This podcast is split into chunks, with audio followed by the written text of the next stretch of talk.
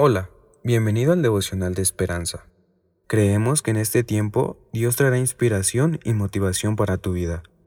Así que prepárate para recibir una palabra de parte de Dios. 6 de febrero. Un sueño dulce. Cuando te acuestes no tendrás temor, sino que te acostarás y tu sueño será grato. Proverbios 3:24.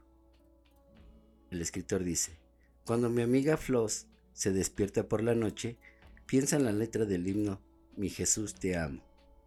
Lo llama su canción de mitad de la noche, porque le ayuda a recordar las promesas de Dios y las muchas razones por las cuales lo ama.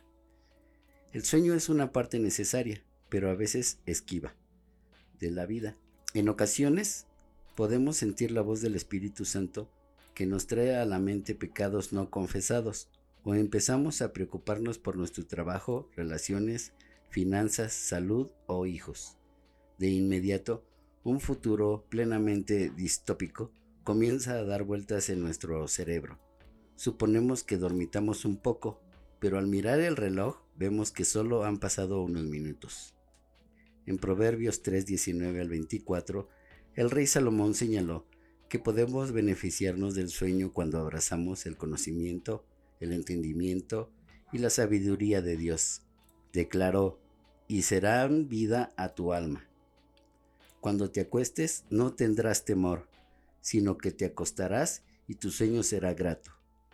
Tal vez todos necesitamos una canción, oración o versículo bíblico de mitad de la noche, como un susurro que nos ayude a dejar el torbellino de pensamientos y concentrar por completo nuestra mente en Dios y su carácter.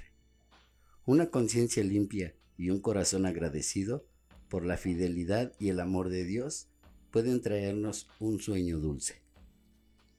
Y reflexionando sobre el autor, si tú tienes sueños terribles, en oración deposítalos a los pies de Cristo y deshazte de ellos y repite, mayor es Él, Jesús, que está en mí que el que está en el mundo, que es el enemigo.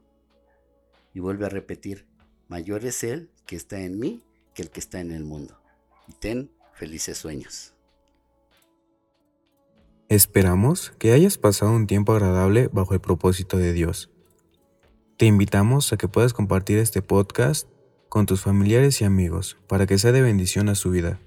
Puedes seguirnos en Facebook, Instagram y YouTube como Esperanza Tolcayuca. Hasta mañana.